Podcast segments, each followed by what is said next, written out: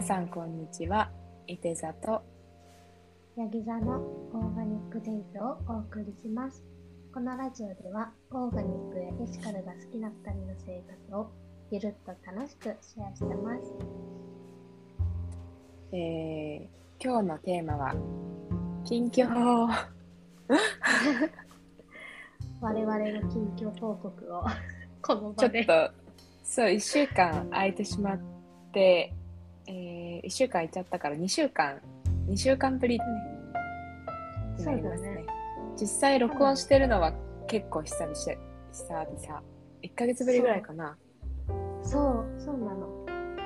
なんかいろいろ、なんかバタバタしてあの、一緒にいた時の取りだめしてたの。そうそう取りだめをして、ね、ちょこちょこ出してたので1ヶ月ぶりになりますがはい。こ。の間私たちが何でバタバタしていたのかと言いますとバタバタ。何でバタバタ？何でバタバタ？私はえっ、とホリデーシーズンがありましてアメリカのサンクスギビングっていう感謝祭。あのゴシガルでさゴシガル見たことある？ゴシップガール？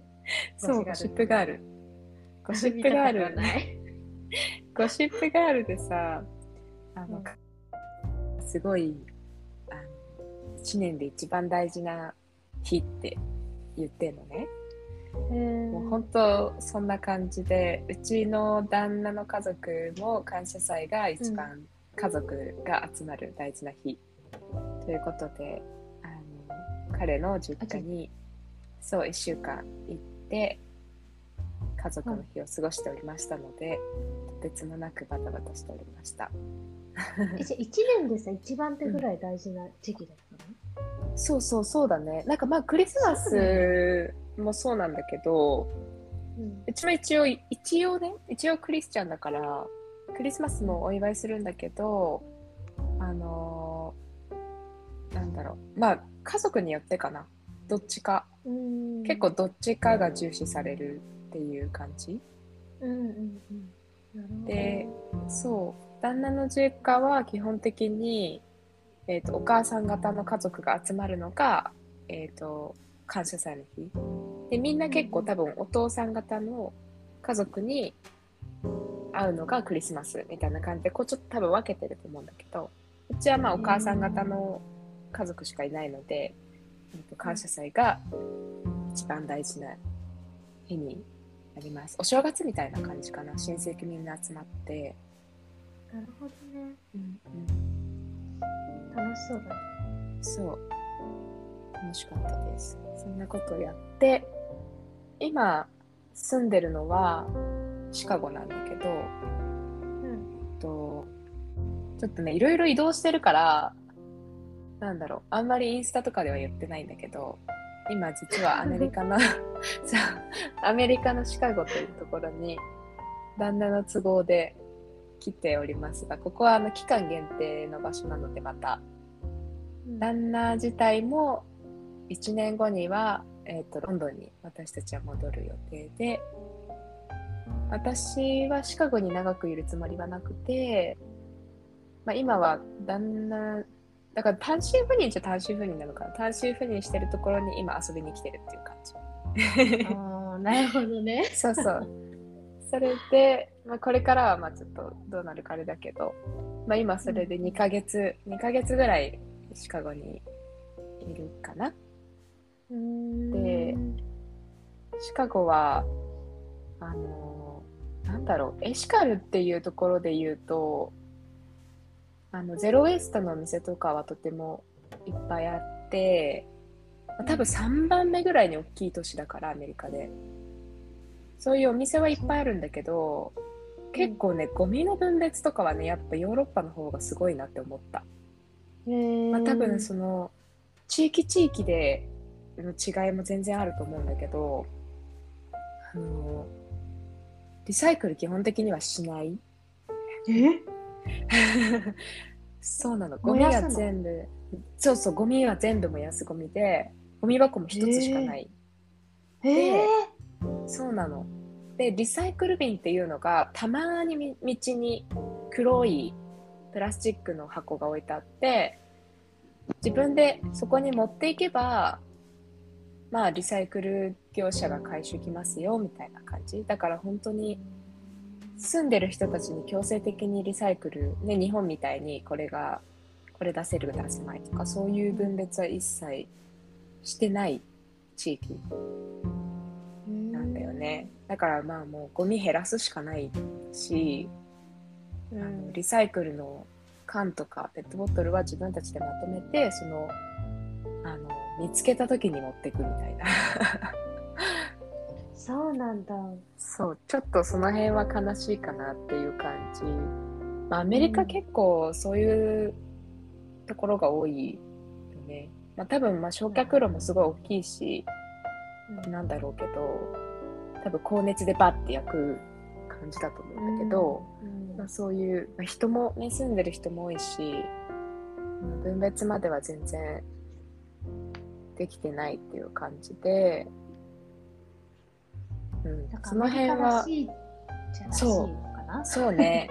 あのーそうだからヨーロッパと比べるとやっぱりなんかそういうところでね環境に対しての意識の違いっていうのはすごい感じるけど、逆になんか日本は細かく分別を指示してても結構みんなしっかりそれに沿ってやってるからあやっぱ日本人ってすごいんだなってすごい思った。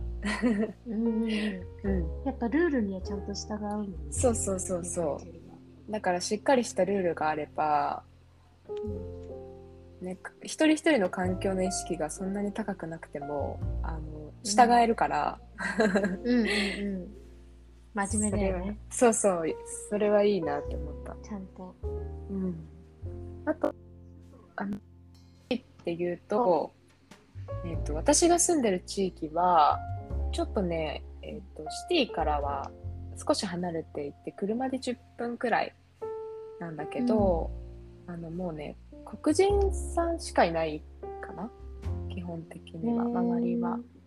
まあアジア人もそうそう、アジア人もちらほらいるけど多分学生さん。でで基本的に働いてる人もお客さんみんな、えー、と黒人さんの方が多くってであの面白いなって思ったのがなんかこの私が住んでるところは結構こうショッピングストリートみたいになってるんだけどその近所のお店とかにこう張り紙で黒人オーナーですとかへえそう。英語だとえっ、とブラブラックオーンっていうんだけどこう黒人さんがビジネスをしてるお店ですっていう張り紙がいちいちねこう結構全部のお店に貼ってあって。へえ多分その、まあ、黒人さんをサポートするっていう意味でそういうお店にしか入らないって決めてる人もいるんじゃないかなって、そうそうそうそう。面白いよね。うんうんうん。だから、確かに。うん。うん、なんでわざわざ書くんだろうっていうのは聞きながら思ったけどそういうことそうそうそう、まあ、結構こうアメリカってこうって決めたらこうっていうか私の友達もすっごい、えっ、とリパブえっ、とねどっちだ？デモクラッツ、まあ、ロサンゼルスの子だから多分もう当たり前なんだけどあの、まあ、バイデン氏の党だよね。うん。にうんうんをサポートしてる子がいてもうその子はもうあの赤のだから反対の党をサポートしてるスーパーではもう一切食品は買わないって決めてたりとかすすっごい徹徹底してるんだよね。そうそうそう。でもし、うんうん。あの多分白人のオーナーと黒人さんのオーナーであったら多分黒人さんのオーナーのお店をサポートしたいって思うと思う。のだからなんかまあ、何が人種差別かってなんかもうそれも人種差別じゃないかなって思うけど、まあ、いろんな面でうん。白人ってやっぱり優遇されてるから、うん。あのその意識的に優遇しないとダメだよねっていう考えだと思うんだよね。うん。うん、だから、まあでもね、ローカルって意味ではすごいいいと思うんだけど、うんそうそう、だから、私も初めてこんななんか、あの、黒人さんが優位の地域に来たのは初めて。だからうんすごい面白いっていうか、あの、ヨガクラスに、ヨガのね、クラスにたまに行ってるんだけど、ヨガのクラスもみんな、私以外みんな黒人さんで、先生も黒人さんなんだよね。なんかこれは、カルチャー的なものなのかわからないんだけど、私が今まで習ってきたヨガと全然違うの。でも、気になる何それそうすごい面白いんだけど、なんか、まず音楽がすっごいアップテンポなんでね、なんかあの、私間違えてズンズンバのクラス来ちゃったから みたいな。ちょっとレゲエっぽい感じだ。そうそう、ちょっとね、なんかポップな感じ。ポップな感じのアップテンポなのが始まって、なんかみんなこうなんかさ、ヨガのクラス入ったらみんなストレッチとかしてるじゃん。なんか大体みんなストレッチしてるはずなんだけど、そのヨガのクラスに行くとみんなね、初め踊ってるんだよね。ズンバだね。ズンバだよね。ヨガじゃないね私間違えて、そう、ズンバのクラス来ちゃった。でも始まると一応ポーズはヨガなんだよ。ポーズはヨガなんだけど、なんかもう先生の前で喋り方も結構こうアップねアップテンポというかもうなんかはいはいはいはい、みたいな。そうそうそうそうそうそう。一、二、三、四みたいな。そうそうそう。え、音楽はそのままアップテンポ。そのままそのままなのよ。マジか、全然リラックスできなそう。そうそうそうそう。だからあのリラックスするヨガとは全然違うんだけど、あのなんか、あなんかもう捉え方が違うのかなみたいな。元気になるヨガだね。そうそうそうすごいあのまあねパワーパワーっぽい感じでいいいいんだけど、うんあの面白いからたまに行ってる。うん。ねえ、面白いね。そう。そう。そうなのよ。ちょっとハマりそう。ね。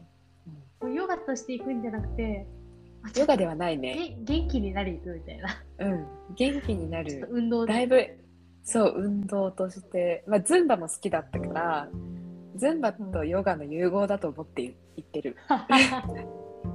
いいとこ取りですね。そう。そう。そんな生活を、アメリカらしいライフスタイルを、ここでは送っております。確かに、近アメリ況でしたカらしいね。そうそうそう、アメリカらしい、ザ・アメリカっていう自由な生活をしておりますけども。はい。かいちゃんどうですか、最近？私もかいちゃん。ん全然知らないんだよね、近況。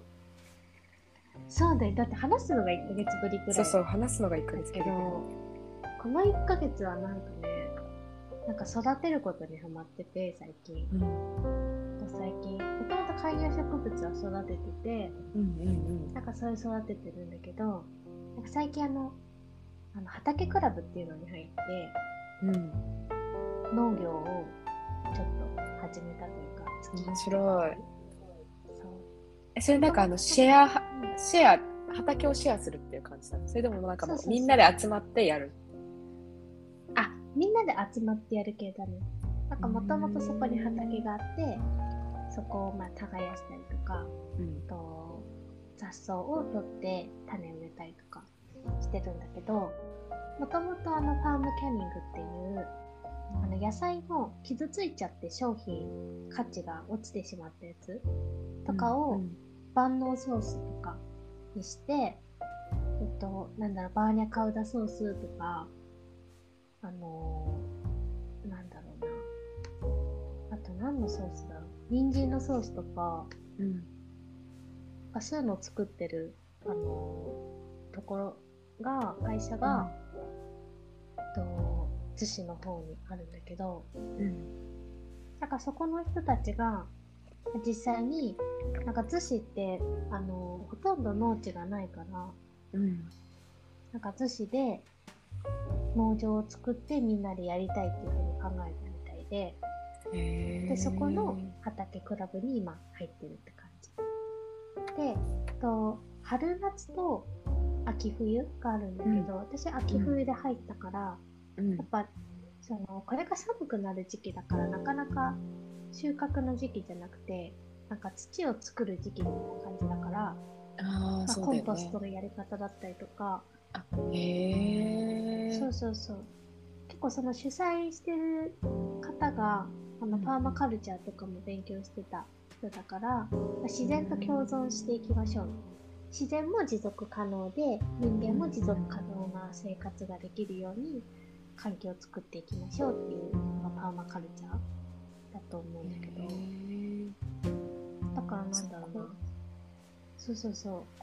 あのねプランターとか使わないで石とかを積み重ねて、なんだろう。はなんだろうな。プランターじゃないけどハーブみたいなの作ったりして上にうん。なんか水はけのいいハーブをやって下の方は水が溜まるからうんうん。湿地が、あの湿気が多いところが好きなハーブを植えたりとかするみたいな、えうの作すごいとかなんかタワーみたいな感じ？ハーブタワーへ作ったりとかいそうそう。これそう。この間はそれん？ソースめっちゃ美味しそうだね米 そうファームキャニングのソースもすごい美味しい。美味しそう。ビービーツとかニラとか。うんうんうん。だからその規格外のもったいない野菜を美味し加そう。工してソースにする。なんかこれ直接例えば魚とかお肉とかにかけても多分美味しいしあと私野菜のディップとしてあのつけて食べたりとかうんうん。味もしっかりしてるからすごい美味しいのね。なんか YouTube でさそうそうそうおしゃれななんか3レシピとかなんか YouTube に載っててさファーム、うんうファームキャニングのソースを使った、カンタンブルスケッタボンゴレビアンコめっちゃ美味しそう、ねえ本当に美味しいのよ。でなんかあのあのベースがその植物だからうんうん。ベジタリアンとかビーガンの人も使えるし、でもなんだろうなやっぱ野菜を引き立てたいって思いがあるみたいでうんうん。だからこれだけあれば美味しいみたいなのを目指してるみたいだけど超美味しい。でなんか畑クラブもそのみんなで畑をやってこの間はブロッコリーとうん。白菜とうん。あとね大根と玉ねぎとみたいな。結構ねかなり食べた。の植えたあうん植えた。そう。この間植えたから、まあ、何ヶ月かして収穫ができるかなって感じで。へえでその植えた後にみんなでなんかご飯ランチを作るんだけど今回はあのバダーナッツっていうあのひょうたんみたいな形のうんうん。かぼちゃかぼちゃ。があるんだけど、そうそうそう。なんかそれを使ったジャムをみんなで作ってへえでなんかご飯食べてみたいな話してみたいな。やっぱりなんかそういうのが好きな人たちが集まってるからなんかそこでパーマカルチャーの話したりとか環境のこと話したりとかそういうえコミュニティに入った感じでそうかなりね楽しくやってます。あちなみにさ一個聞いてもいい？どうぞ。あのさバターナッツってさあれ、どうやって料理するの？あのさすっごいあるんだよこっち。あそうなんだ。あのそうそうバターナッツとかあのバタースクワッシュとかいろいろあるんだけどバターナッツって使い方わかんないと思って使ったことなかったあなんかちょっとなんだろう普通のかぼちゃよりなんか水くて柔らかいから私スープにしたりとか、へえそう。普通にあの皮皮とかは剥いて？中だけ、うん皮むいて。中だけかな。んか皮あの白いよね。白っぽい。なあそうそうそうクリーム色っぽい皮。かわいいよね。うんかわいい。なんかひょうたんみたいだよね。ひょうたんみたいでもなんか甘みはあんまないよね。うん。割とあっさりしてる気あっがする。さりしてるよね。うん。なんか砂糖とか加えてジャムとかにすればいいのか。あそうそうそうそう。砂なるほど糖をそう入れてででなんか砂糖そのジャムの使い方でなんか教えてくれたのが、なんかココナッツミルクと混ぜておクリームみたいにしたりとかそうそうそれで白玉に。確かにかけたり確かに。ああ確かに美味しそう。え絶対美味しいそれいいね。白玉粉あるからさ。作って。いいね。かぼちゃのあんあんみたいな感じで。そうそうそう。あ美味しそうそれ。なんか去年さあの私ゲストハウスの亀時間に行った時にうんうん。あのオーナーがあのバターナッツのなんかグラタンみたいなの作ってくれて、なんかジンバブエのなんか料理だって言ったかな。へえなんかリゾットみたいななんか中をくり抜いてそのねバターナッツのね物事物をバターナッツの中をくり抜いてそれを器にするの。あなるほどねあの可愛いひょうたんを。あそうそうそう。でくり抜いたあの具材。中身はなんか野菜とかと炒めたりしてリゾットっぽくしてそこに器に入れてでチンチンじゃないオーブンやってた、うんそっかグリルする YouTube に一応あるんで。あじゃあ亀時間の YouTube 見ます。YouTube なんか回しもみたいになっちゃっ 見てください。たっていうのをやってるかな。あとなんか種の話とか聞いたりして。うんうん。なんかあのその固定種とか在来種とかって言われるものと、なんか F1 っていうやつ。固定種なんだ F1 とかはすごい育てやすいし発芽率もいいけど、なんだろうその1台しか取れない。へ言われててえそうだだから F1 らしいね。なんか私もあんま知らなかったんだけどで固定種は、まあ、昔からあるやつが、まあ、その地域で通れるやつ。でなんか種とかを取っとくと次もまた生えてでまた実になってまた種になってみたいへななんだ何代も何代も続けられる？だけどなんか最近種になんかでそういうわけじゃないなんだろうな。固定種とかにこだわりがあるわけじゃないんだけど、うんうん。なんか種がなんだろう。また実になるってめちゃくちゃすごいなと思って、去年実家にいた時に農家さんでボランティアしてた時があってその時ニンニクをもらったのね。で植えれば生えてくるよってだからなんか植えといたら本当に生えてえすでニンごいニクがまたできたの。そう。すごい。そうえニンニクのさどこをさ植えたの？えニンニクのあのさもうニンニクの実をもう丸ごとそのまま？そう。へえ生えんの？じゃあ増えるってこそう。すごくない？とすごい。すごい。お だからさもろないんかさ感動しちゃって。だってさ種っていうかその植えて生えてきて、で食べるけどなんかそれをまたちょっと取っといてもう一回植えたらまた次の年も食べられるじゃん。でも永遠にループできんじゃんニンニクと思って。ニンニクループとすごい感動してねニンニクそれから結構そう。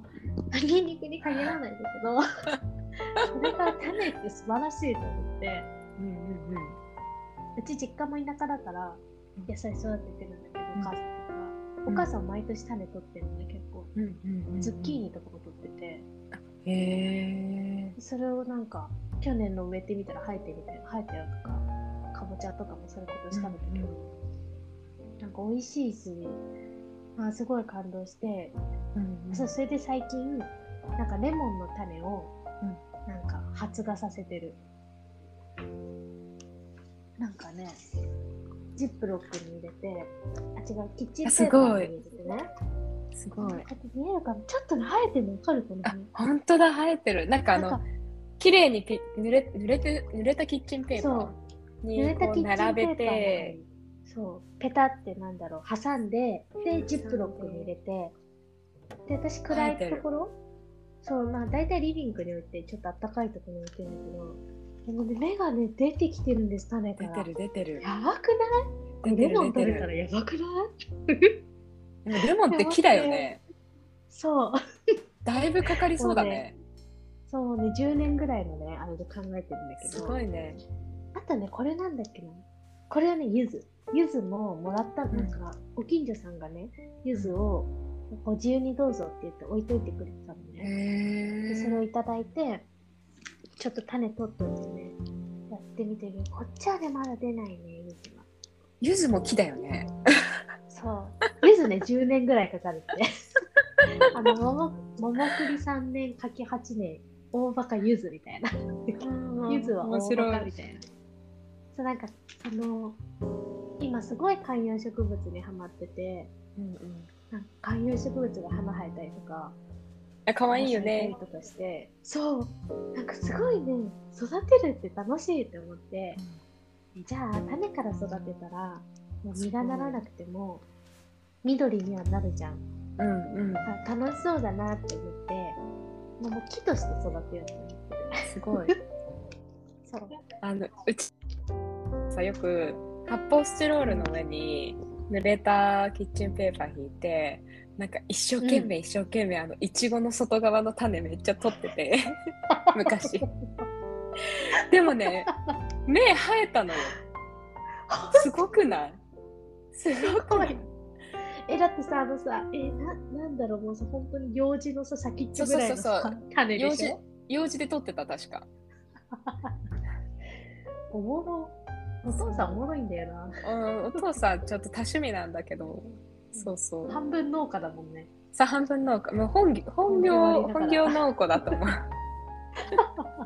本業農家だと思ってるそうでもね、わかる、なんか家庭菜園にはまるのとか、なんかわかるなって思った。なんか、だから観葉植物も、今は買ってきたやつをただ大きくしたりとか、まあ、枯らさないようにしてるんだけど、なんか今後は、なんだろう、きちょっと切ってみて、お水につけて根っこ生えたら植え替えたりとか、あそうやって増やすこととかもしていきたいなって、素敵なんかね、思ってる。庭欲しくなるね欲しい。もうね、足りないの。最近もう、見てもうね、観葉植物のために花か、ね、借りちゃった。本当だ 本当だ。素これ敵もだいぶ大きくなってきたね。あらなんか緑がとても綺麗にそうなんですよ。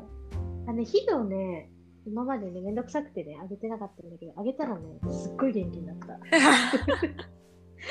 サボってたんだな、今までって思った。もうね、大事なんだねはそう、葉っぱが今までね、ふーんってね、なんか、あのー耳が垂れちゃったみたいなうんうんうん感じになってたけど、今ね、ピーってなってね、柴犬みたいな耳になってる。耳っていうか葉っぱすごい元気。すごいそう。いやそんな感じかな。なんか休みの日はね、ひたすら植物をなんかめでてます。すごい素敵じゃん素敵すぎるそんなんで一日終わっちゃうんだけど、そんなことをやってます。あでも私たちの近況ね、えぜひなんか、あの、育てやすい種とかあったら教えてください。あそうだね。きっとこれ聞いてくださってる方にもね、ね。畑やってる人とかいると思うし。ねこれさ、うまく育ったら欲しい？欲しい欲しい、うんじゃあなんなら摘みに行きたい10個ぐわ。あ、ね、それはもうね、多分10年後ぐらいだよ。レレモン狩り行くわ実でしょ？はいちゃんちうんに実はな、いつなるかな？なるといいよね。まあ、そんなことをやってます。素敵ですね、じゃあそんな感じです。私たちの近況はこんな感じでしたはい。なんか、ゆるゆるですけど。ゆるゆるですけど皆こんさんな感じです。今日も聞いていただいてありがとうございました。次回もまた聞いてください。それでは皆さん。皆さん。さようなら。